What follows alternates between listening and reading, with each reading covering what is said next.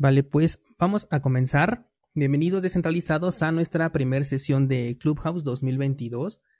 El día de hoy tenemos una sesión muy interesante e importante porque quiero que hablemos sobre la privacidad en el sector cripto a raíz de la salida de este protocolo AOPP, que es el protocolo de prueba de propiedad de dirección bueno, pues hay varios temas que quiero compartir, pero lo más importante de este formato es que ustedes puedan participar, así que si es necesario hacer una segunda parte por si no alcanzamos a abordar todos los temas, pues así lo hacemos, ¿vale? Así que vayan subiendo aquellos que quieran eh, compartir algo de la sesión o preguntar algo y bueno, pues mientras tanto comienzo con el contexto de qué es este protocolo del AOWP.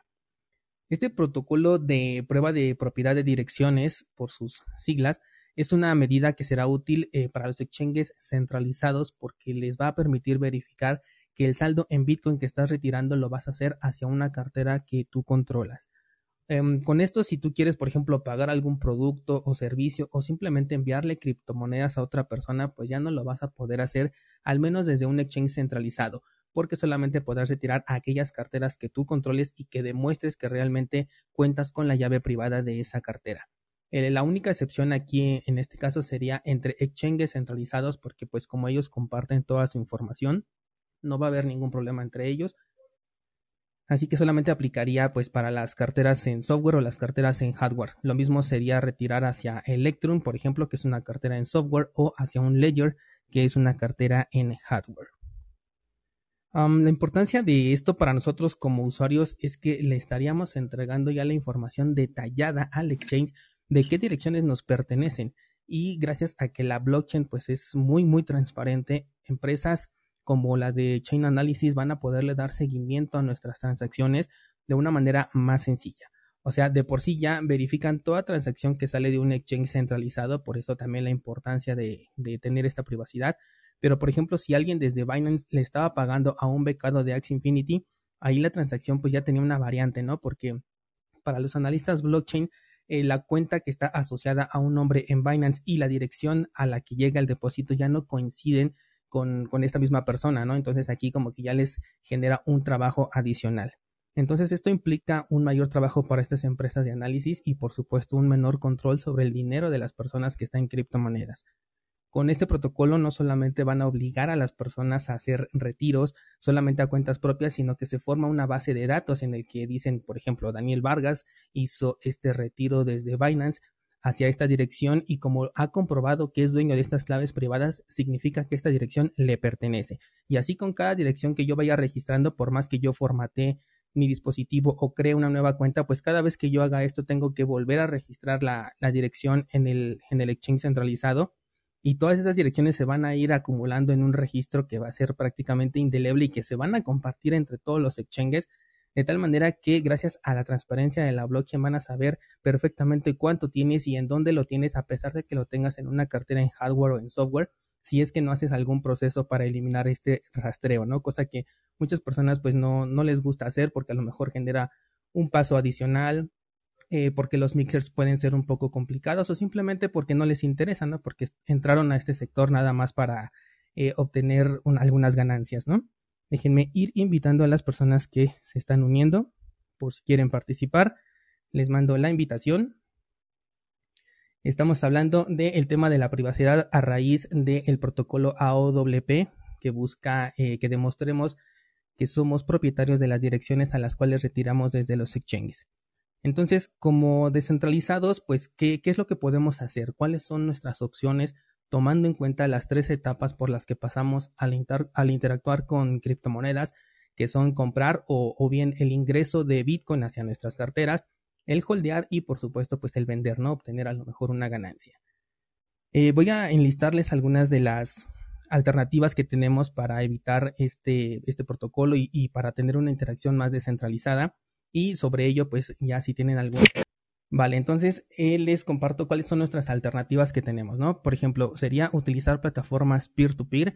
Aquí yo he hablado, por ejemplo, de Hodl Hodl y de BISC. Si quieren profundizar sobre alguno de estas, pues ahorita lo vamos platicando, ¿vale?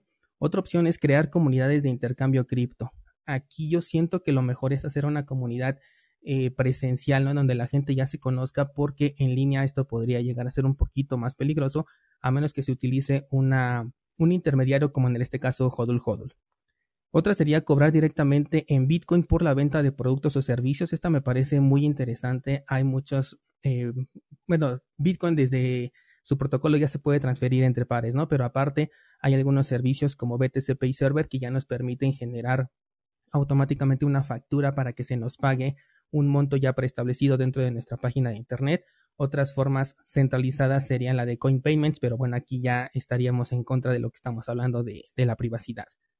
Eh, otra cosa sería hacer minería de Bitcoin. Esta creo que es una de las más caras porque sí involucra una inversión inicial eh, que realmente sí es costosa y que la recuperación va a ser mm, paulatina, ¿no? Yo creo que llegaría más por el lado de la apreciación que por el lado de las recompensas que vas obteniendo por la minería de Bitcoin, a menos que seas un afortunado como los últimos tres que han salido en los últimos dos meses, que validan un bloque y se han llevado la recompensa completa, ¿no? Pero eso ya es una posibilidad pues muy, muy pequeña.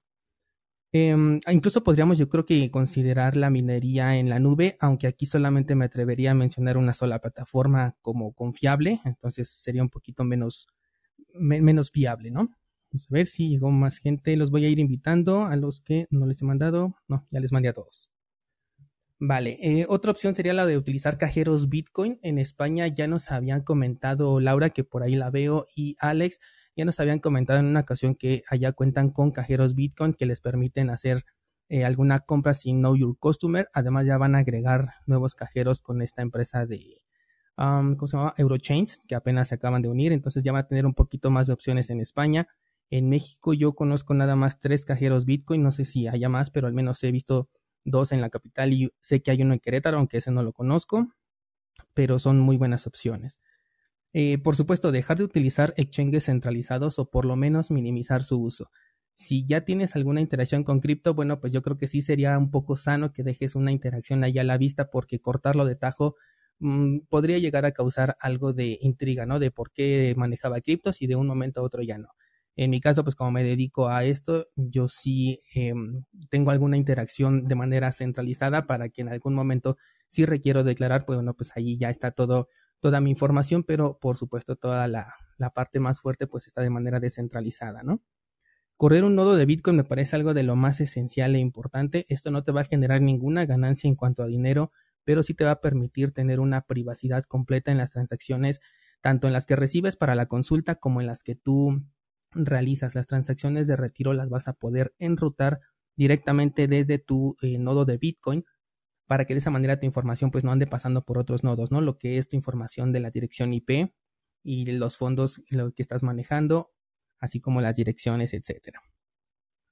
Vamos a invitar aquí, ¿hay alguien más? Otra opción sería utilizar exchanges descentralizados. Mm, ya les he mencionado que no todos son realmente descentralizados, tienen una cierta parte de centralización, pero eh, pues por lo menos ninguno de ellos te va a pedir el Know Your Customer y aquí lo que estamos buscando es privacidad. Así que en este caso, pues todos los exchanges eh, considerados como DEX van a entrar en esta parte.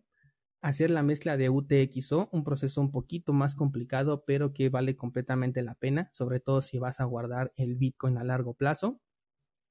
Dos últimos que serían separar el Bitcoin que vas a holdear a largo plazo de aquel que pretendes vender en el corto plazo y por último, por supuesto, guardar en una cartera en donde tú tengas la custodia de tus criptomonedas.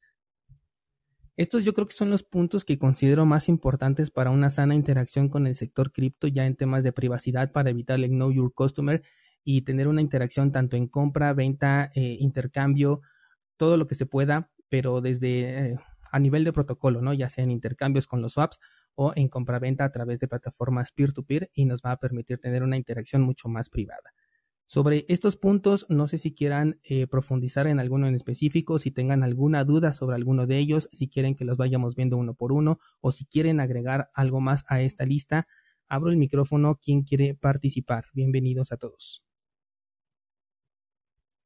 Hola Daniel, aquí Mauro. Este, mm, bueno, un, gusto participar, mi primera vez aquí participando con ustedes. Este, mm, soy, soy de Argentina, pero vivo en Monterrey, en México. Así que bueno, di con, tu podcast y, aquí me voy sumando.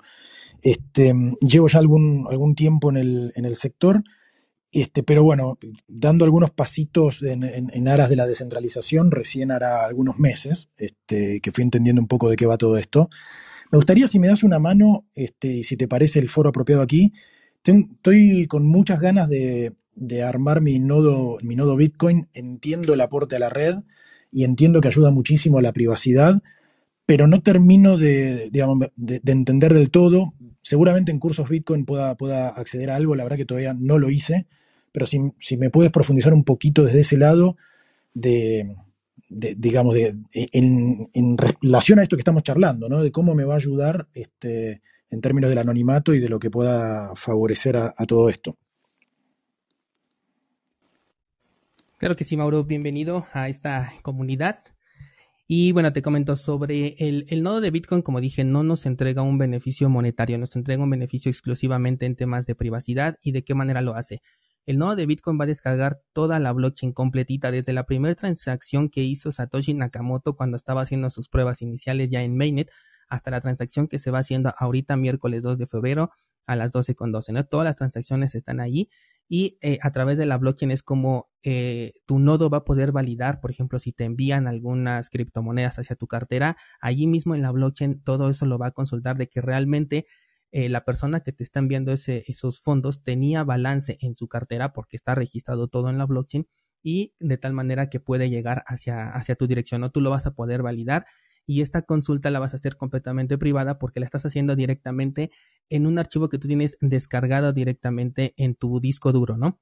Estas consultas las podemos hacer también en línea en una página web. Por ejemplo, Mempool es una página que a mí me gusta bastante para hacer estas verificaciones pero si lo hacemos directamente en línea, nos estamos conectando a un servidor de alguna persona que podría estar eh, pues rastreando, ¿no? Viendo esta dirección IP, está buscando esta dirección, pues eso significa que tiene una, una interacción directa, ¿no? Que pueda ser el propietario o que por lo menos está interactuando con esta dirección y bueno, ya de ahí puede comenzar todo el rastreo. A lo mejor soy un poquito exagerado el de que te estén buscando de esta manera, pero gracias a blockchain y a que hay interés en, estar viendo, pues, quién tiene, quién es una ballena, ¿no? De, Bitcoin en este caso, pues sí se hace, ¿no? Es, algo realmente más común de lo que a lo mejor eh, parece ahorita que lo estamos compartiendo. En cuanto a las transacciones de salida, de la misma manera, en lugar de conectarte al nodo de una persona, porque toda transacción tiene que pasar por un nodo eh, en el cual compartirías nuevamente dirección IP, eh, saldos, direcciones, aunque no se vaya allí tu identidad, pues ya iría tu dirección IP, entonces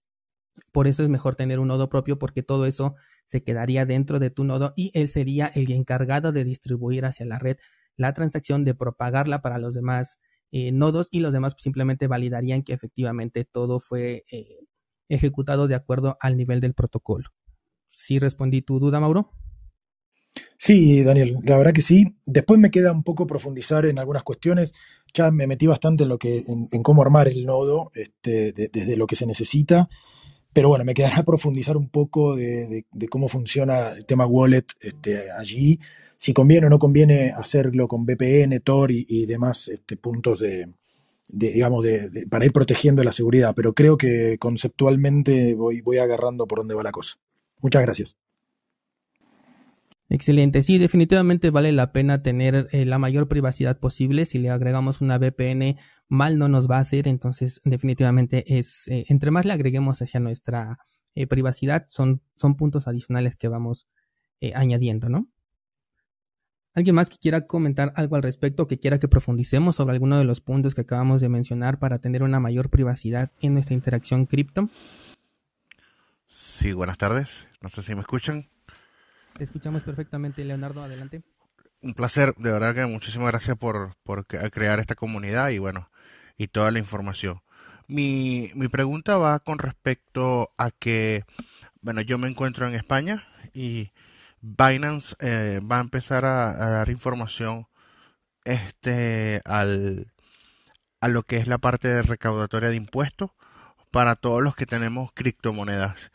Eh, en tu caso, ¿qué me recomendarías para eh, descentralizar esa, esa información y, no que sea tan pública? Vale, mira, si en este caso vas a utilizar Binance, digamos que ahí ya no se puede hacer nada al respecto. Una vez que entras a Binance ya tiene tu información y todo lo que vayas a meter ahí. La recomendación si aún no tienes cuenta y lo puedes manejar de la manera descentralizada es definitivamente ni siquiera eh, crear una cuenta dentro de Binance, ¿no? Esa sería la mejor eh, alternativa. Pero como dije, a veces conviene tener a lo mejor un poquito de, interacción ahí simplemente como para que pues se vea que, que sí, el, bueno, porque como va a ser un poco inevitable el que no mostremos que tenemos una interacción cripto, sobre todo al momento de cobrar ganancias, bueno, pues que se vea que ahí está esa interacción, ¿no? Pero la mayor parte tenerla por fuera. En este caso, eh, sugeriría mejor utilizar plataformas como Hodul Hodul o BIS o mejor una plataforma, eh, perdón, una comunidad allí que tengas con diferentes personas en las que puedas intercambiar entre fiat y criptomonedas o en su defecto los cajeros. Me dices que estás en España. Acabo de mencionar que ahí van a instalar 30 nuevos cajeros aparte de los que ya, ya cuentan ahí en ese país, que ya son varios.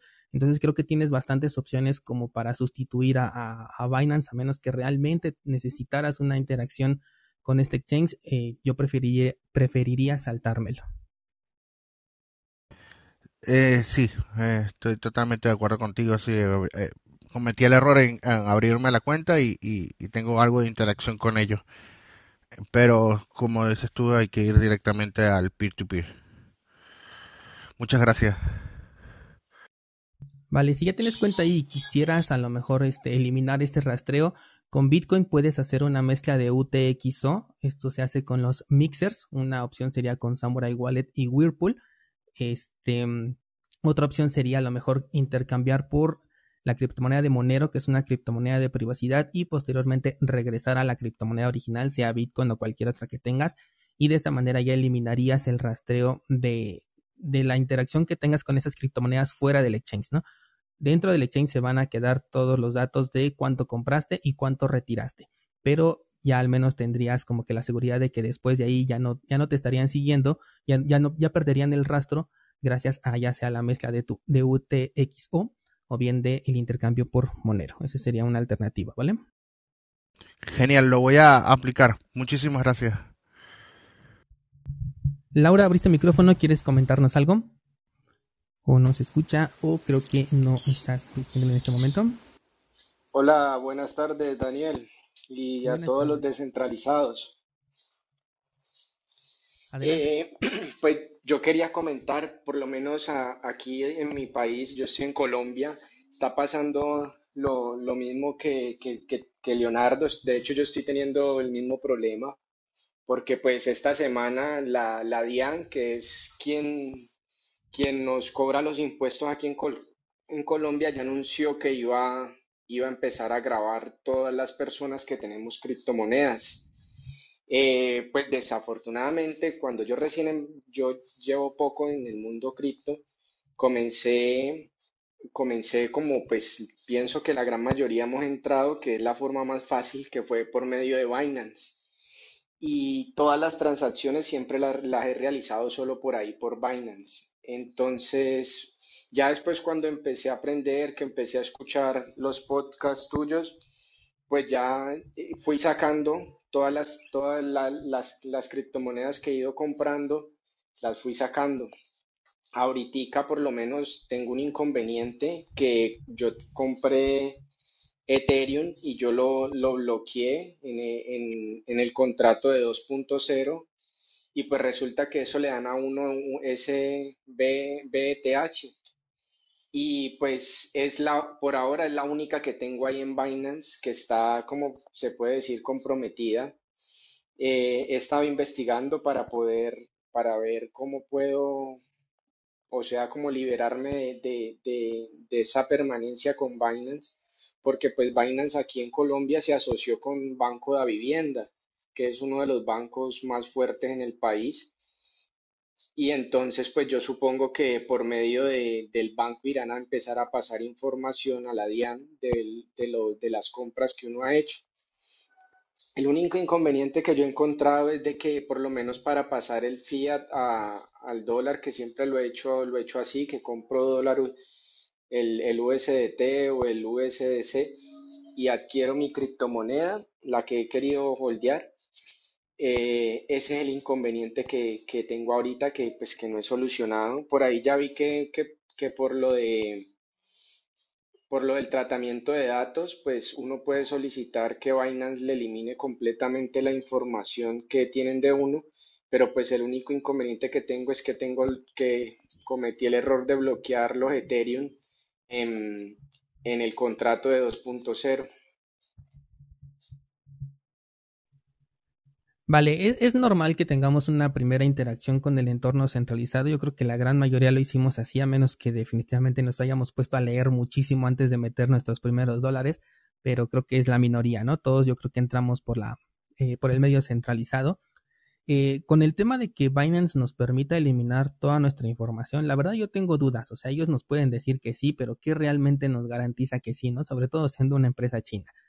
Entonces yo creo que una vez que estamos dentro de Binance, pues ya hay que, hay que asumir que ya toda nuestra información está allí y que no se va a borrar, ¿no? Al contrario, va a ser eh, compartida con gobiernos, bancos o con cualquier persona que lo solicite, ¿no? del sector.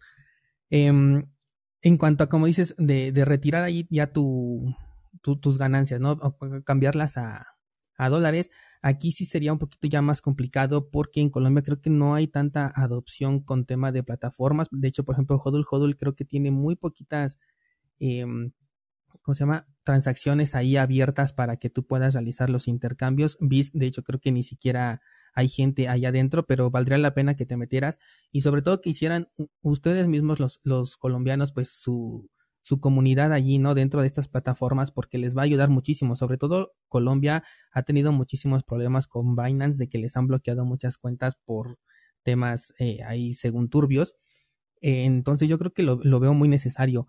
Hay otra plataforma que es Local Bitcoins. Ya no la recomiendo, pero todavía tiene como que un poquito más de gente con la que se puede interactuar. Entonces a lo mejor para intercambios digamos que rápidos, sin dejar allí mucho dinero, eh, también podría valer la pena, al menos si, si tienes una urgencia de intercambiarlo. Creo que allá todavía no tienen cajeros Bitcoin, pero si los tuvieran, pues también sería una excelente opción. Y algo que yo he escuchado, no lo he practicado, pero lo voy a investigar, es que algunas personas se apalancan con su Bitcoin, piden un préstamo y ese dinero sí ya lo pueden sacar a dinero fiat y como viene de un préstamo, eh, los préstamos no generan, no graban, ¿no? Lo, que son los impuestos y ya posteriormente, pues con tu sueldo vas pagando ese préstamo. Esto sí se haría en una plataforma centralizada, sobre todo por el beneficio de que te van a entregar un documento en el cual eh, pues garantizas que te están dando un préstamo y este lo puedes presentar al momento de la declaración de impuestos, ¿no? No tengo mucha información aquí al respecto, necesitarías checarla también con eh, pues con un contador, ¿no? De, de, de allá de, Colombia. Yo en este caso te estoy manejando nada más algo que he escuchado y que quiero poner en práctica eh, próximamente y cuando sepa más les voy a hacer saber, pero igual lo puedes considerar para la toma de, beneficios. No sé si se me escucha ahora, Daniel. Sí, te escucho perfecto, Laura, adelante. Genial, gracias. Es que antes tenía unos cascos que no, que no funcionaban. Bueno, antes de nada, hola a todos. Eh, encantado otra vez de, participar en esta, en esta sala con vosotros. Y tengo un par, de, un par de cosas que me he ido anotando. Para lo que decía, eh, creo que era Leonardo, que estaba en España, para lo de Binance, yo tengo entendido que mm, si tú no aceptas eh, las nuevas condiciones del exchange, que se supone que cuando estés regularizado aquí en España las eh, pasarán y te obligarán a aceptar, bueno, te obligarán, te dirán si las aceptas o no. Si tú no las aceptas, entiendo que no tienen por qué Em, compartir tu información hasta, hasta ese momento, porque tú eso no lo habías aceptado antes. O sea, si yo llevo tres años trabajando con Binance y, el día 1 de marzo me mandan las nuevas condiciones en las que está sujeto a darle mi información a, la Hacienda Española, pues eh, si yo no acepto, entiendo que, bueno, con dejar de trabajar con Binance, no, no, no deberían facilitar mi información, o eso es lo que yo creo, o eso es lo, por lo menos lo que he, investigado un poco por ahí y es lo que me han comentado. No sé si estoy en lo cierto y no sé si a lo mejor tú, eh, Daniel, tienes, em, tienes algo más de, información. Teóricamente eso es lo que debe de suceder, pero la verdad es que yo no, yo no confío. O sea, estas empresas están em, obligadas a compartir porque si no, no las van a dejar existir, ¿no? Los van a atacar por todos lados y si no comparten la información tanto antes como después, eh, simplemente se van a meter en problemas muy grandes y nuevamente repito que es, China la plataforma, entonces ah, ellos se manejan a base de la información de las personas, es su activo más importante, por lo tanto, aceptemos o no aceptemos los términos y condiciones, creo que nuestra información va a ser compartida, sobre todo en Binance, pero creo que en todos los exchanges, Coinbase también no se diga.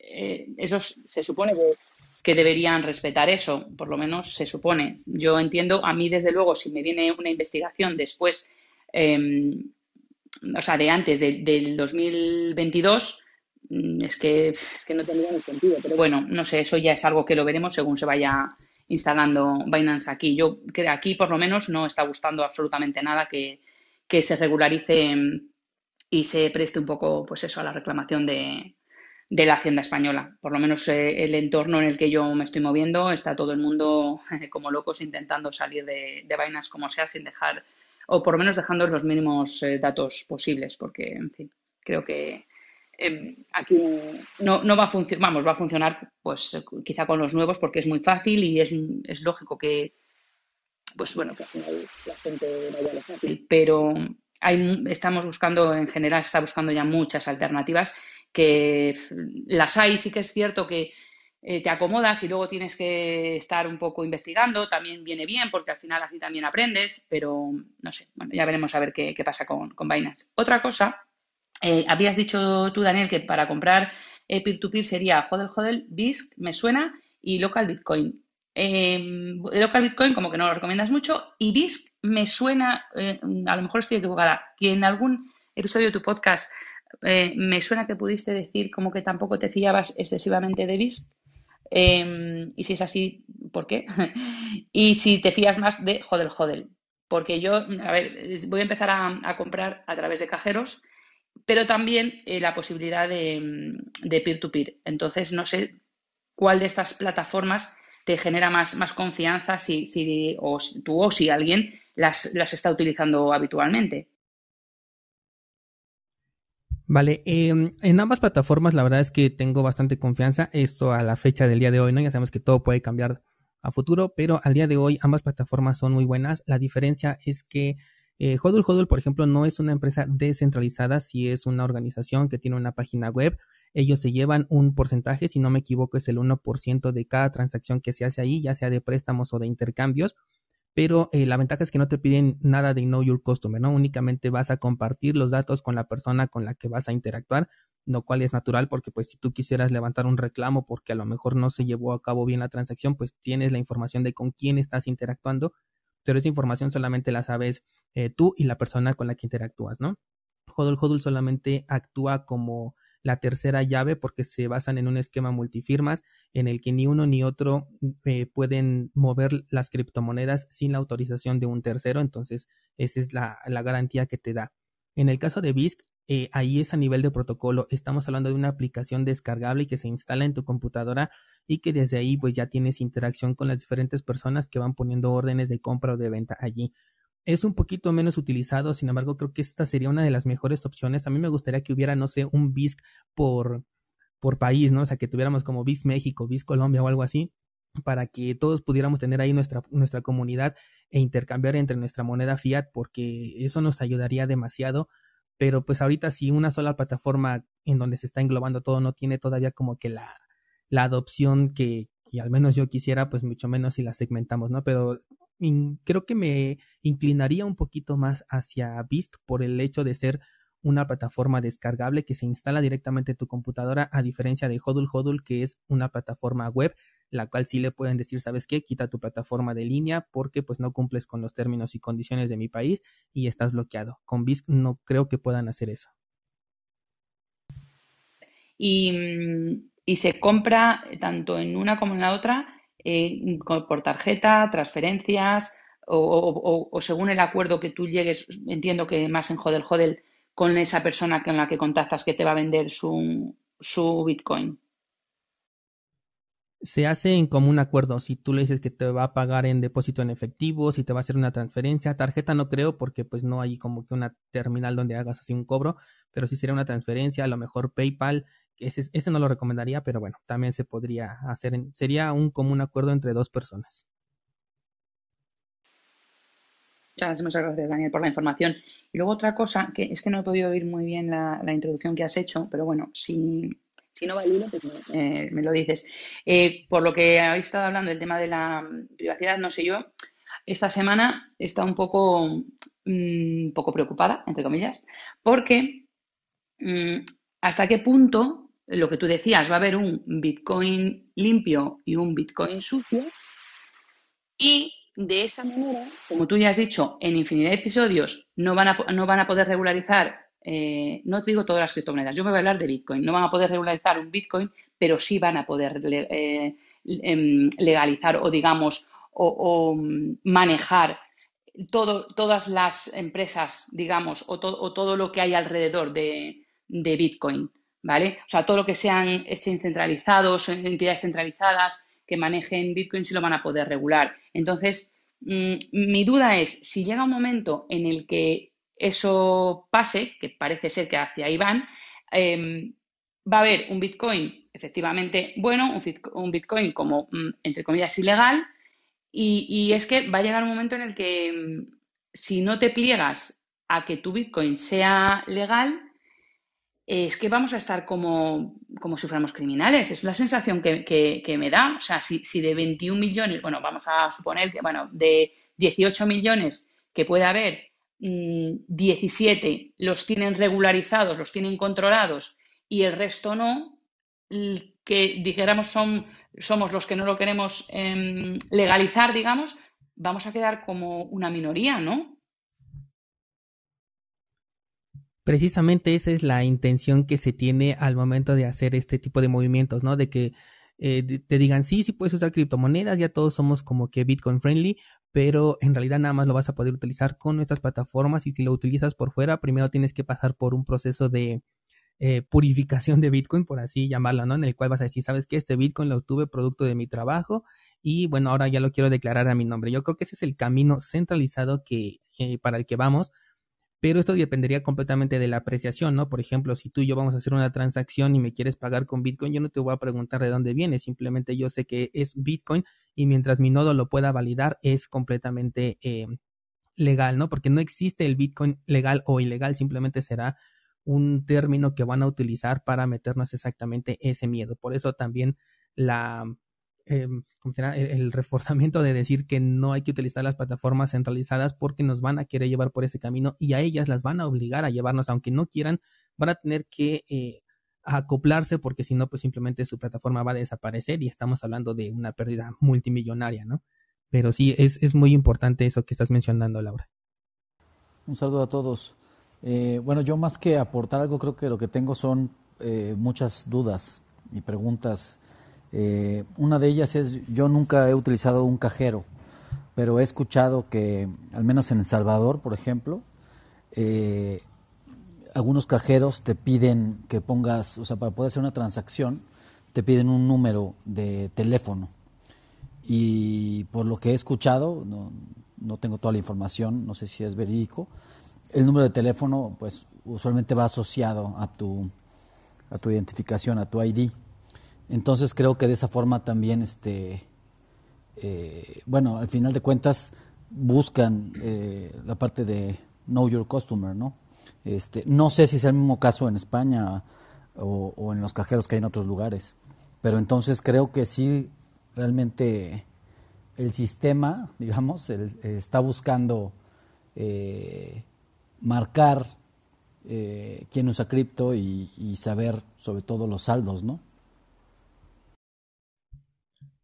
Si algunos cajeros te piden información, hay algunos que te piden correo electrónico, algunos tienen incluso una camarita o que te piden ahí que pongas una identificación para como que tomarte una foto, ¿no? A ti junto con la identificación. También muchas veces depende del monto en el que te pida o no esta identificación. Y, algunos, como dices, ¿no? Piden el número telefónico. Aunque en este caso con el teléfono sí se puede como que manejar más fácil porque simplemente puedes comprar un chip y después desecharlo, ¿no? Ya nada más para recibir eh, el código de dos factores, que supongo que también para eso te lo están eh, pidiendo, y, desechar ese teléfono. No tienes que usar precisamente el número fijo que tú utilizas, ¿no? Pero definitivamente todos los cajeros yo creo que van encaminados también hacia eso, aunque no quieran, ¿no? Por lo mismo de las regulaciones que les van a ir metiendo los países, por eso decía yo que eh, mientras, digo, si tenemos a, la mano un cajero y que podemos aprovechar que no tenga Know Your Customer, hay que sacarle el mayor provecho posible en lo que llegan las regulaciones, porque creo que es uno de los sectores que se va a, devaluar en este aspecto, ¿no? Que sí nos va a pedir un Know Your Customer y eh, comenzar a utilizar plataformas que nos permitan conservar nuestra privacidad. De nuevo, Hodul Hodul y BIS yo creo que entre más eh, apoyo les demos a estas plataformas, pues mejor nos va a ir porque vamos a tener una mayor liquidez que ahorita es eh, de, lo que cogea, ¿no? Obviamente no se va a comparar la liquidez que existe en estos exchanges contra un Binance, contra un Coinbase, pero esto es, esto depende completamente de nosotros, de que querramos ir ahí y también las comisiones incluso bajarían, ¿no? Ahorita están en un 10% más o menos, pero si ya tenemos una liquidez nivel Binance, pues ya las comisiones serían prácticamente inexistentes. Gracias, Daniel. Y otra cosa que también que, que tengo duda es, digo, ahorita eh, la parte de AOPP todavía es un proyecto, no está todavía, todavía no está implementado, pero creo que cuando lo implementen, eh, vamos, como descentralizados, vamos a tener que hacer, a tomar cartas en, el asunto de forma diferente. Me refiero a lo siguiente, tú comentabas la parte de, de pasar tu Bitcoin a, a, Monero y después regresarlo, por ejemplo, o hacer la parte de, de un mix usando CoinJoin o, o alguna o Whirlpool con, con Samurai Wallet.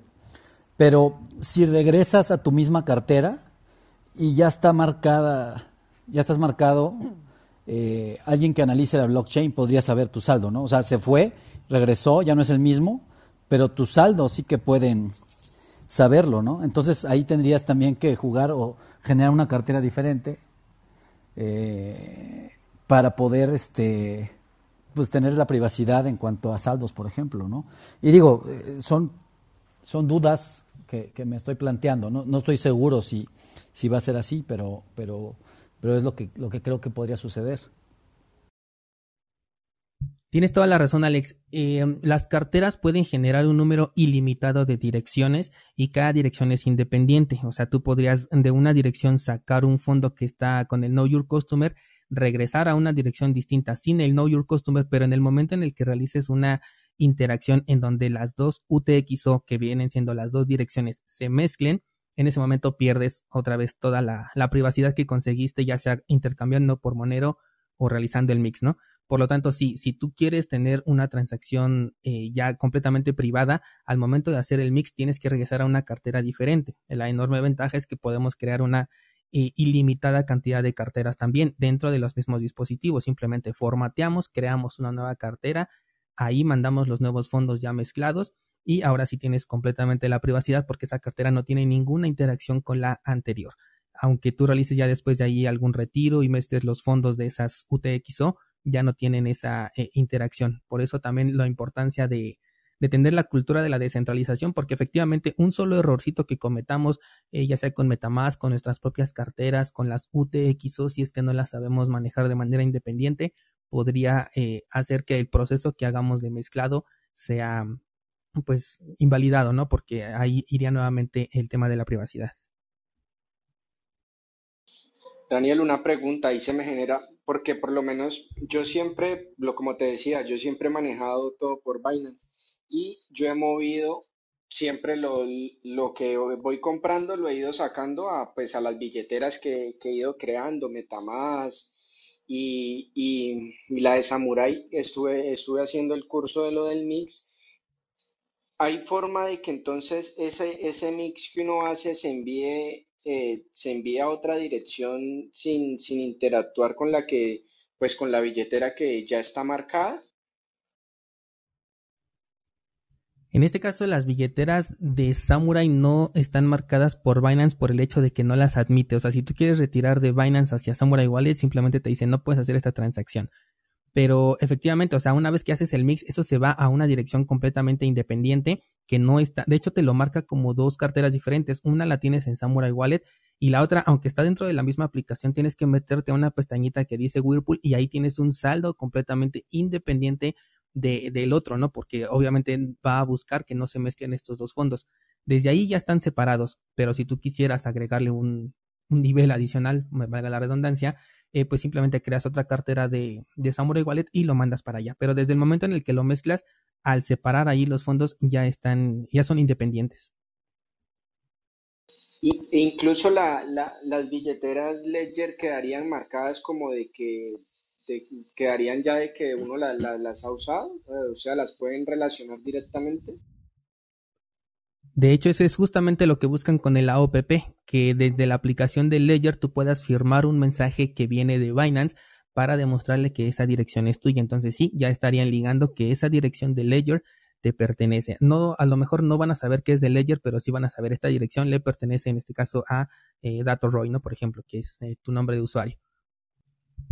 ¿Alguien más quiere compartir o preguntar algo con respecto a la privacidad de Bitcoin con esto de los temas AOPP? Daniel, yo tengo otra, otro punto interesante. Digo, eh, hay, un, hay una criptomoneda, bueno, y que, no conozco a fondo, pero que se llama Secret, que entiendo que, que todo lo que va en, en, la, en la blockchain es, es, este, es cifrado, es cifrado y, tiene mucho nivel de privacidad, pero no lo he investigado, realmente es lo que he escuchado. Eh, ¿Saben algo de ella? Eh, eh, ¿Es verdad que, que, tiene un alto grado de privacidad? Porque digo, en, en ese caso, Binance tiene Secret y entiendo que puedes sacar, por el momento al menos, puedes utilizar la red de Secret para hacer transferencias desde Binance. Este, por ejemplo, en ese caso, saben si quedaría eh, privada la transacción y que no sabrían, eh, por ejemplo, tu saldo o, a quién pertenece la cartera, etcétera. No conozco ese proyecto de Secret, ya lo anoté aquí para revisarlo posteriormente pero suponiendo que se maneje de la misma manera que Monero, em, en Binance se quedaría el registro de lo que tienes y lo que retiraste y se perdería la rastreabilidad, es decir, ya no sabrían hacia dónde lo mandaste, dónde lo tienes, si ya lo vendiste o si lo cambiaste, pero se queda el registro de que esta persona tenía cierta cantidad de Monero o cierta cantidad de Secret y esa información es la que le va a compartir a, en este caso, a Hacienda o a quien tenga que compartírselo y sobre esa información es que te van a hacer el cobro de los impuestos, ¿no? O sea, todo lo que pase por Binance ya no hay forma de, de sacarlo de ahí, ¿no? De, de, quitarle esa información a Binance. Lo único que podemos hacer es cortar el rastreo, pero la información ya se queda y va a ser compartida, eso tenlo por seguro. Con respecto a lo que dice Alex, yo también he estado, he estado eh, porque con respecto a lo que pasó con lo que está pasando con Binance en, España y en otros, y pues países como el mío que, que quieren regular eh, y los impuestos. Eh, eso, eso, eso, es, eso es una blockchain, se llama es que Secret Network y lo que yo he podido investigar es que toda transacción que uno hace ahí queda cifrada de tal modo que, que como si lo que lo, si uno hiciera un mix y se pierde el rastro del, de lo que o sea, como toda la, todas las transacciones que se han realizado, que eso es lo que yo he podido ver. Se llama, es, es una blockchain que no lleva, no lleva mucho, es reciente. En este caso valdría la pena que eh, también se fijaran mucho en la liquidez, ¿no? Porque este al ser un proyecto nuevo, si no hay alguien que después te lo quiera cambiar, pues probablemente te podrías llegar a quedar con él, ¿no? Hay que tomar mucho eso en cuenta también, ver en cuántos exchanges está listado. Ahorita le voy a dar una revisada. Eh, yo me iría definitivamente por Monero. Digo, si finalmente cumplen la misma función, Monero es una criptomoneda que vas a encontrar en todos lados, que tiene muchísima adopción. Ya todo el mundo la conoce como la moneda eh, principal de privacidad y tiene un nivel bastante bueno. Tiene con una sola transacción se divide entre 11, entre 11 posibilidades y ya con que hagas dos transacciones con Monero que son bastante económicas ya es prácticamente irrastreable, ¿no? Entonces me, me, gustaría más irme por ese lado, pero en este caso con Secret podría ser una segunda alternativa siempre y cuando tengamos la liquidez para querer venderlo cuando sea necesario.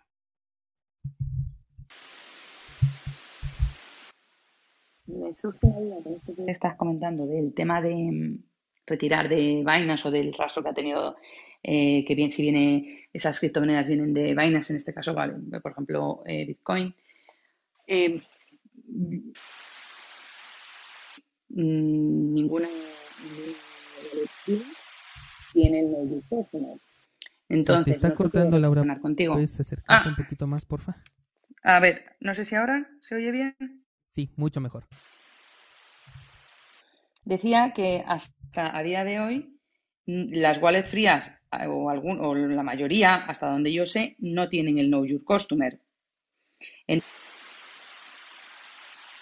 tampoco me pueden vincular con esa wallet a mí, aunque yo lo haya sacado de Binance.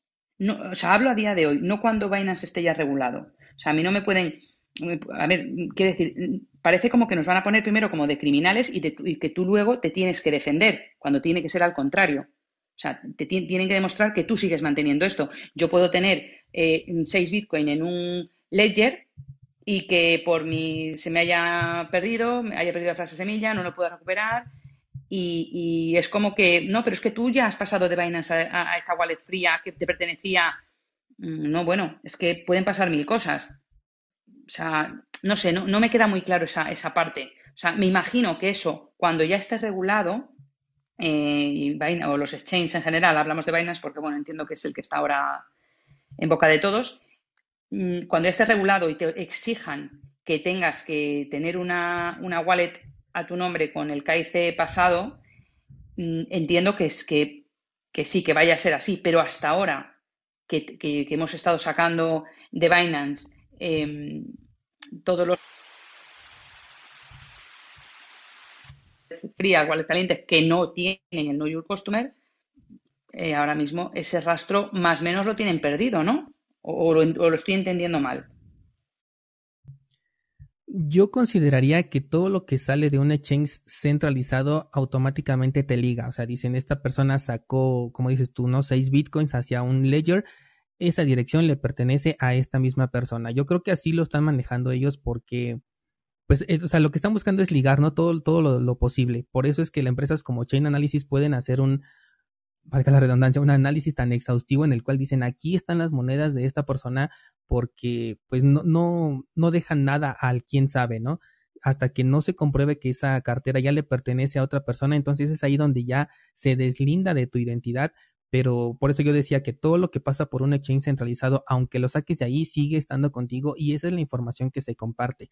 Dice, o sea, sí suena como que crudo, ¿no? El decir, bueno, pues es que yo tengo, yo no tengo por qué demostrar que ya no tengo ese dinero, pero pues tú sabes que para temas de Hacienda, perdón, para temas de Hacienda sí somos nosotros los que tenemos que demostrar que ya no tenemos ese dinero, que lo vendimos o que lo compramos, ¿no? Que lo gastamos este, en, de alguna manera porque así simplemente se maneja, ¿no? Y como no podemos demostrar que perdimos las claves privadas, que perdimos las semillas de recuperación, eh, no sé, que perdimos el dispositivo, lo que sea, como no hay una forma verdadera de demostrarlo, esas criptomonedas siempre van a estar ligadas a tu identidad para temas de hacienda. De hecho, es lo que les comentaba ayer con la India, ¿no? Hoy en la mañana, de hecho, de que ahí claramente dijeron, si tú las pierdes, si hackean el exchange, si lo que sea, no nos importa hay un registro que dice que tú tienes tal cantidad de Bitcoin y tienes que pagarnos el 30%. O sea, ya lo están poniendo desde la eh, propuesta de ley ahí en la India y seguramente esto va a ser así en cualquier país. Una salvajada. O sea, es una salvajada porque es que no, te, no pueden, ya no te hablo de perder, ¿vale? Porque no te hablo de que pierdas eh, la frase semilla, simplemente te hablo de que a lo mejor yo a ti te debo un dinero y, te digo, eh, te doy un Bitcoin, lo tengo en Binance, te digo, oye Daniel, te voy a pasar un Bitcoin, dame tu, tu dirección. Y te lo ¿Qué pasa? Que tu cartera queda vinculada a mí solamente por el hecho de que yo ya la haya pasado desde Binance. Es que eso es, mm, no es lógico. no, no, pueden regular eso, no, no pueden ponernos como culpables, no, no podemos perder la presunción de inocencia. Es que, es que sería ya, bueno, sería, es que ya sería la bomba, ya apaga y vámonos. O sea, si ya nos quitan eso, eh, entonces ¿en qué mundo estamos viviendo? O sea, es que así, es como yo tengo dinero en efectivo que saco ahora en un cajero voy por la calle y me lo roban. Llego a casa y me dice, es como decir, no, Hacienda me va a decir que no, que yo, aunque como he sacado el dinero del cajero y me ha visto la cámara del cajero, ah, pues eh, que tengo que tributar, no sé, imagínate, si tuviera que tributar por ello, que ellos, que ellos saben que yo tengo eh, 5.000 euros en casa, que los acabo de sacar en el cajero, ¿y yo qué hago? Si no le puedo demostrar que, ha venido alguien y me ha tirado del bolso y se lo han llevado, ¿cómo lo hago? O sea, es que no sé, a mí eso me parece, creo que, o sea, quiero pensar que no se va a llegar a eso. Al igual que cuando decían, o como decían, Em, esta, esta ley que querían sacar en Estados Unidos de tributar por, por otra salvajada, ¿sabes? Esto, pero ¿qué me estás contando? O sea, tengo un Bitcoin, me sube a 100.000, eh, y tengo que pagar por 100.000, pero luego baja 9.000 y ¿quién me devuelve lo que eh, el resto? O sea, es que no, no, tiene sentido. Eso yo, no sé, creo que les falta limar mucho si no quieren que la gente se le eche encima, vamos. O eso, o que se carguen directamente eh, el mundo cripto, eso está claro. Mira que con respecto a lo que dice Laura, qué pena, un amigo tuvo un inconveniente, un conocido, resulta que él, él compra, él compra así y compra y vende eh, partes de Bitcoin, pues, y resulta que él le compró a una persona y esa persona se la envió a su cuenta de Binance.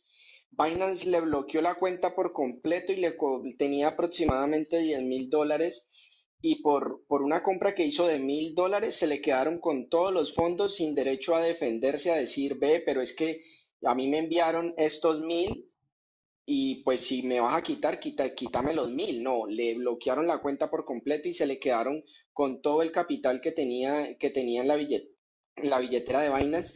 Ahora él está, él está en problemas peleando con, pues, con le tocó meter abogado porque pues Binance la respuesta fue de que, de que eh, la persona que le vendió, pues no diciendo la persona que le vendió, sino que ese, eso, esa plata que le entró a él, eh, estaba, estaba relacionada con lavado de activos y él perdió pues el capital que tenía invertido en Binance. Otra burrada más, porque, o sea, eh, ¿quién decide que, de dónde viene ese dinero? O sea, yo me tengo que creer que Binance me está diciendo que viene de un lavado de dinero o que viene del narcotráfico o que viene de eh, trata con niños, o sea, de, de, o, de, traficantes de personas. Es que no, no puede ser. O sea, entonces mm, estamos a merced suya. O sea, Binance puede decir, eh, yo te mando a ti un Bitcoin que tengo en, en Binance, te lo mando a ti, que, que, lo, que también lo tienes, eh, que me das tu wallet de Binance o tu dirección de Binance y te lo pueden bloquear porque sí, porque les apetece, sin darte explicaciones. O sea, es que entonces, mm, ¿de qué estamos hablando? Por eso, a ver, lógicamente hay que evitar este tipo de exchange, pero no porque nos vayan a regularizar y vayamos a tener miedo de impuestos, eh, sino simplemente porque en cualquier momento pueden tomar una decisión que te deje sin tu dinero y que cuando lo quieras recuperar te vayas a gastar tanto en abogados que no te merezca ni la pena. Entonces, no sé, yo cada vez eh, salirse del mundo centralizado, pero, pero ya, en, en, ese, en este tipo de cosas. O sea, Aparte, también te digo otra cosa, dato, no es por nada, pero yo 10.000 euros o 10.000 dólares no tengo en Binance, mmm, ni compro, saco de ahí, compro, saco de ahí. Si, si Binance se vuelve loco y me dice que, que estoy haciendo cosas que tal me bloquean la cuenta, pues a lo mejor se llevarán 300 euros. Bueno, por lo, o, espero que solamente se lo lleve, porque más mm, normalmente no, no suelo tener ahí porque he oído tantas cosas ya que al final mm, no te puedes arriesgar a que una empresa de repente te cierre y además es que no tienes manera ni de hablar con ellos, ni de razonar con ellos, ni decirle, oye, esto es muy arbitrario por vuestra parte, les va a dar igual, porque ni siquiera te demuestran que, ese dinero que tú has recibido viene del narcotráfico, por ejemplo. No te lo pueden, o sea, ¿cómo te lo demuestran? Es que, no sé, yo lo veo muy surrealista todo, de verdad. Eh, Laura, yo quisiera agregar un comentario, es que básicamente tienes que entender que todos los, los exchanges centralizados siempre van a, van a dar tu información, no solo Binance. Todos, ¿sabes? Todos están, están dispuestos a compartir la información.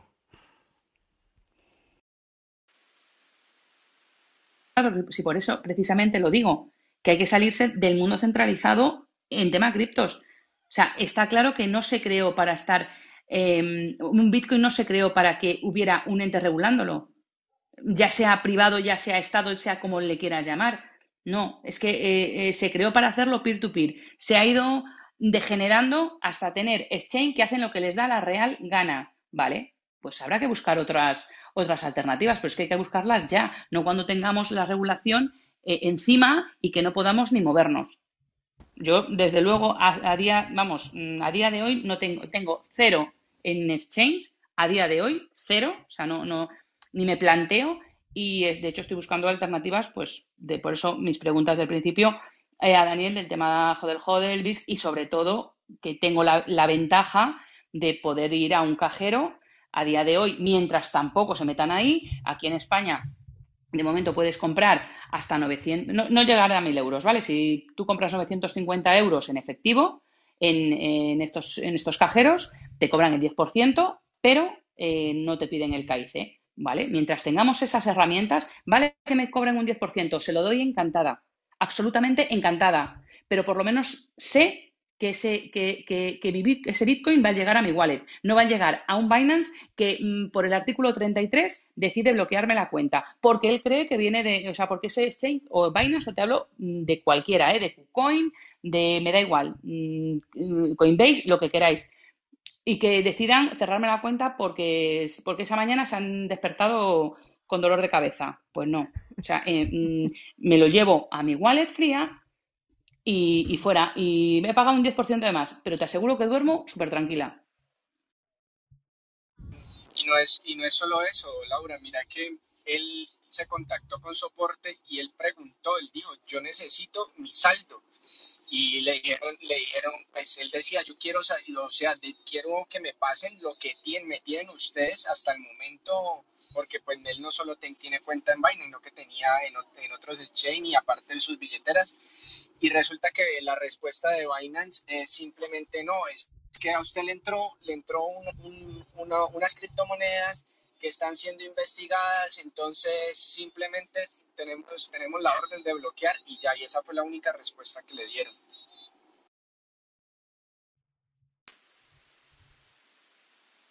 Estamos vendidos ahí.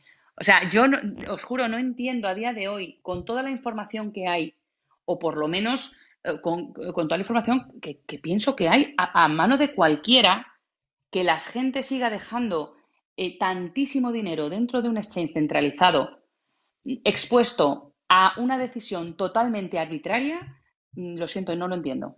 No lo entiendo. Eh, no sé, sé que hay gente que ha ganado mucho dentro de, pues eso, de, las cripto y, no se ha sabido mover de manera descentralizada o, no lo ha sabido hacer bien, no ha sabido, eh, o, por, bueno, por dejadez, no, ha hecho, eh, no se ha hecho su wallet no, sé, no sé, no lo sé, pero te aseguro que si yo tengo tanto dinero, eh, ya sea en cripto o, en, o tengo un montón de oro o, o tengo un montón de efectivo, me buscaría las vueltas para estar segura.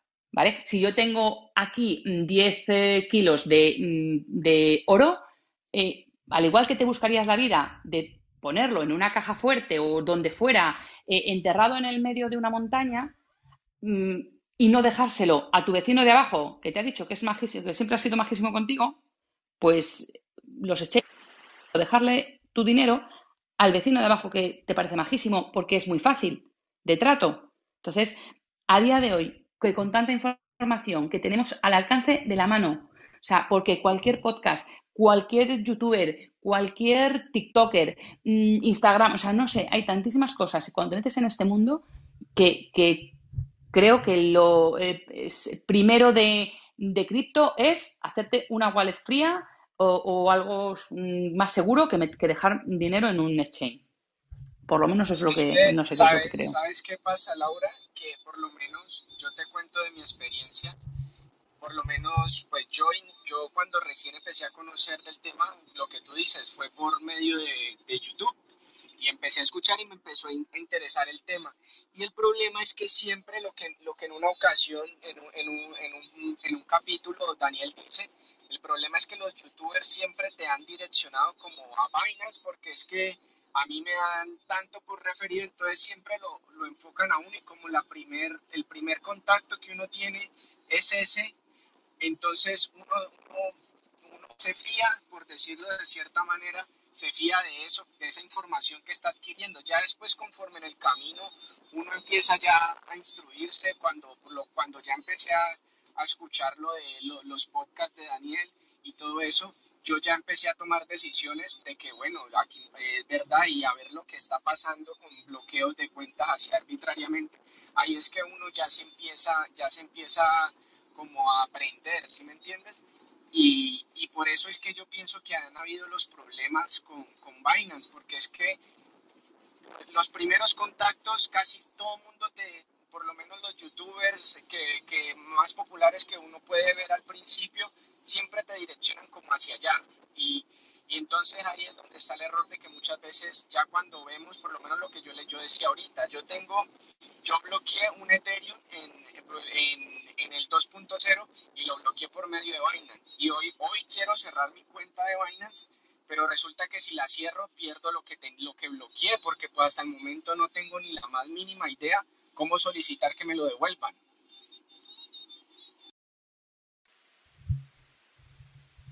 Aquí hay un dicho que se dice, no empieces la, casa por el tejado. Siempre hay que empezar, eh, primero te formas, o sea, eh, por lo menos es lo, es lo, que yo creo, que yo sé que mucha gente lo ha hecho como tu dato y es lógico, yo lo entiendo, pero una vez que ya entras yo también vi lo del Ethereum bloqueado durante, pero es que eran dos años, tenías que tenerlo bloqueado durante dos años, que eso es una eternidad en cripto. Yo me acuerdo, yo cuando empecé con esto del tema, el tema cripto, eh, no sabía ni, ni, por dónde me pegaba el aire, sinceramente te lo digo, o sea, era horrible. Pero no me metí a lo loco a hacerme un perfil en Binance, sí, me metí para saber lo que era. Y lo hice en Binance, eh, bueno, en no sé cuántos exchange, también te digo, pero por, por ver un poco, pero desde que empecé a estudiarlo hasta que, hasta que compré los primeros satosis, eh, pasaron seis meses. O sea, mm, porque veía, mm, vale, todos los youtubers, claro que te van a decir su, su, su enlace de referidos. Claro, lógico, ellos se llevan una parte de lo que tú compres, muy poquito, pero lo que sea, si se lo da a mucha gente, obviamente se van a llevar más cantidad. Vale, pero para eso hay que buscar eh, y tienes que, que eh, separar el grano de la paja y saber quién, eh, eh, no quedarte solamente con una primera idea, sino eh, mm, diferentes youtubers, diferentes podcasters, diferentes, ideas, buscarlo por, por, internet antes de bloquear nada, antes de hacer nada. Hay que preguntar, mm, hay que informarse, porque si no, te puedes encontrarlo con lo que tú te estás encontrando ahora, que estás ahora mismo, entre comillas, cautivo de Binance si no quieres perder lo que tienes. ¿Sabes? Entonces, bueno, mm, mira, mm, con esto se aprende, o sea, ¿qué le vamos a hacer? Unos hemos aprendido de una manera, yo, por ejemplo, en los juegos estos NFT he, he, perdido, vamos, un, vamos, un montón tampoco, pero bueno, bastante, pero me da igual porque me lo tomo con, con filosofía en el sentido de que, bueno, por lo menos he aprendido de qué iba mm, y ya está, punto. Pero cuando metas la pata, intenta meterla poquito. O sea, no, no metas un, un, medio Ethereum o un Ethereum. Pon poquito porque si lo pierdes, pues como que te duele un poquito menos. Y ya has aprendido lo mismo, la misma lección, lo único que hay gente que la aprende con muy poquito, le cuesta muy poquito y hay gente que le cuesta muchísimo. Entonces, y que no se va a poder evitar y que mucha gente va a seguir viniendo y entrando por Binance y cuando se quieran dar cuenta, pues eh, están tan metidos que no se pueden desvincular y te digo Binance, te digo cualquier exchange. Pero cuando vean realmente lo que puede pasar y los problemas que puede haber, eh, pues eh, seguramente lo aprendan por las malas. Y es la pena de este mundo. Yo desde luego a día de hoy mm, todo el mundo que me pregunta, todo el mundo que es, oye, pero ¿cómo se hace esto? No, no, perdona. O sea, a mí, mm, toma, te lees estos libros y me vienes dentro de tres meses cuando hayas dedicado mínimo, mínimo dos horas al día de, para aprender esto, porque yo eh, al principio le dedicaba cuatro horas diarias, ¿vale? A escuchar a, bueno, a todo el mundo. Entonces, mm, y aún así, a día de hoy me sigue pareciendo todo un mundo. Entonces, hay que estar, tenemos que tener muchísimo, muchísimo cuidado y sobre todo preguntar, no sé, yo desde luego a, mm, a, día de hoy tenemos sitios como este, eh, tenemos el Discord, tenemos, tenemos tantísimas cosas, eh, tantas herramientas en, nuestra mano, pasa que a veces nos puede la prisa. Es, es yo creo que, el mal mm, es que, tenemos para todo y para el dinero más, lógicamente. Vemos que todo el mundo se estaba forrando, pues venga, ahora todos ahí como locos. No, hay que parar, echar el freno, verlo con perspectiva y, y tirar, y tirar luego cuando ya uno pise sobre seguro. Al igual que tú no te metes en una piscina con hielo a lo loco, primero tocas, no vaya a ser que, te, que, que, se parta el hielo y te vayas para abajo, ¿no? Pues esto igual, no, tú no puedes meterte ahí a correr por el hielo. Tienes que primero tocar y ver un poco lo que hay. Y si ves que te moja el pie, sácalo que ahí no estás seguro. Pues pienso que el tema criptos es igual. Vamos, no sé.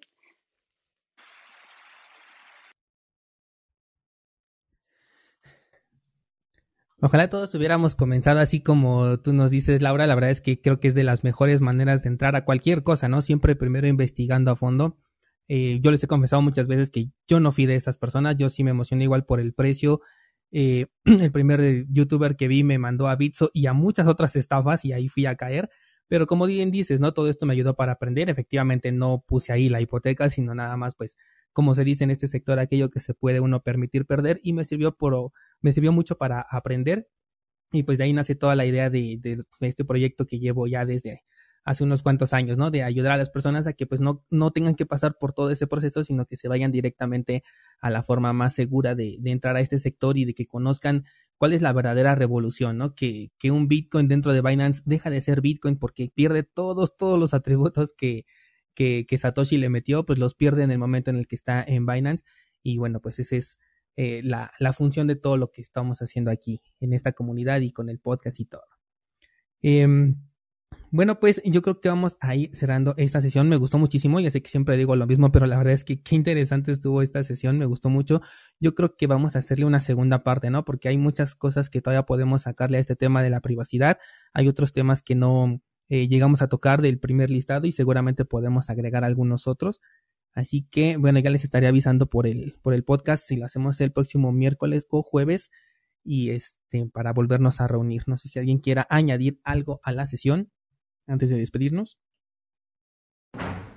Daniel, solamente quiero añadir que, creo que tenemos que, bueno, al menos yo, eh, ver algunos de tus cursos sobre exchange descentralizados. Eh, yo estoy interesado y, bueno, también saber, por ejemplo, si haces trading, si hay forma de hacer trading en esos otros exchange descentralizados y no usar solamente los, los centralizados, ¿no? Y bueno, lo que decía Laura, súper importante, eh, dejar ahí solo lo que vas a estar haciendo trading o, eh, o lo necesario, eh, 300 euros, o lo que cada quien piense que es este lo que va a usar y lo demás tenerlo en su, en su cartera, ¿no? Sí, definitivamente para hacer el trading no hay mejor plataforma que una centralizada. Ahí sí no podemos competir, ¿no? Por ejemplo, podrías utilizar el exchange de Waves porque también te permite colocar órdenes de compra, venta, límite, pero no vas a tener la misma liquidez. Es posible que tu orden no se ejecute al 100% o que se ejecute a un precio, mm, pues con una diferencia, ¿no? Con un spread con respecto a lo que tú hayas estipulado desde un principio. Entonces yo creo que ahí sí tendríamos que irnos a plataformas centralizadas exclusivamente en el trading y ya sería un riesgo controlado, ¿no? Sabes perfectamente que ese dinero no solamente tienes el riesgo de perderlo por la actividad de trading, sino también porque está dentro de un servicio centralizado.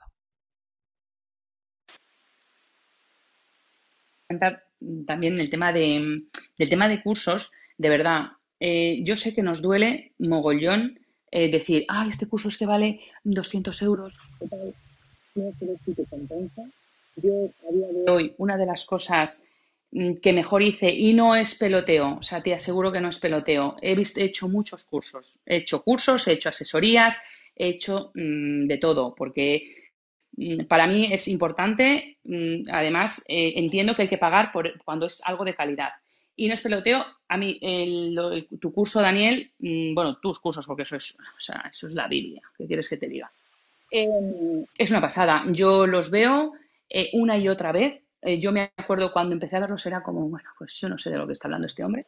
O sea, pero no pasa nada porque luego al mes los volví a ver, los que más me interesaban, los que más tal, y, siempre además están, están al día. Es que eso es lo bueno de, esos cursos, que los tienes al día, súper importante. ¿Vale? Insisto, he pagado por, mentorías, he pagado por cursos, he pagado por asesorías online y de verdad, mm, para mí, eh, pongo en la balanza coste, enseñanza y el tuyo de verdad va de calle. Es eh, hiper barato, mm, o sea, de verdad, de muy barato y, para lo que te aporta, eh, para mí de verdad que es, lo que te digo, una Biblia. O sea, cuando tengo alguna duda, cuando tengo alguna cosa, tiras de ahí porque siempre encuentras algo em, que te aclare la, duda que, ibas a, buscar y siempre encuentras cosas nuevas. Eh, no sé, y, no, y, no, es mucho, no, te, no inviertes tanto como lo que recibes es uno de los, de, o sea, de los cursos que, realmente sí que me siento así, que sí que me siento a gusto con lo que estoy haciendo porque mm, cuando tienes que invertir en un curso, yo sé que duele porque hay mucha, mucha información gratuita hoy en día que cualquiera em, te, puede explicar, pero no cualquiera te da información de calidad y eso es lo que hay que buscar. Así que simplemente por mi parte, eh, yo aquí no invito a nadie a que, a que haga nada, pero realmente yo aprovecho y te doy las gracias porque de verdad que desde luego a mí, a mí me están viniendo de lujo. O sea que estaré ahí, vamos, todo el tiempo que sea que haga falta. Muchas gracias, Daniel. Muchísimas gracias Laura. Bueno, pues ahí lo tienen, un testimonio completamente orgánico. Y bien, pues con esto vamos a cerrar esta sala tan interesante. Como ya anuncié, vamos a hacer una segunda parte, ya se las estaré anunciando a lo largo de la semana. Muchas gracias por estar aquí y nos escuchamos en la próxima.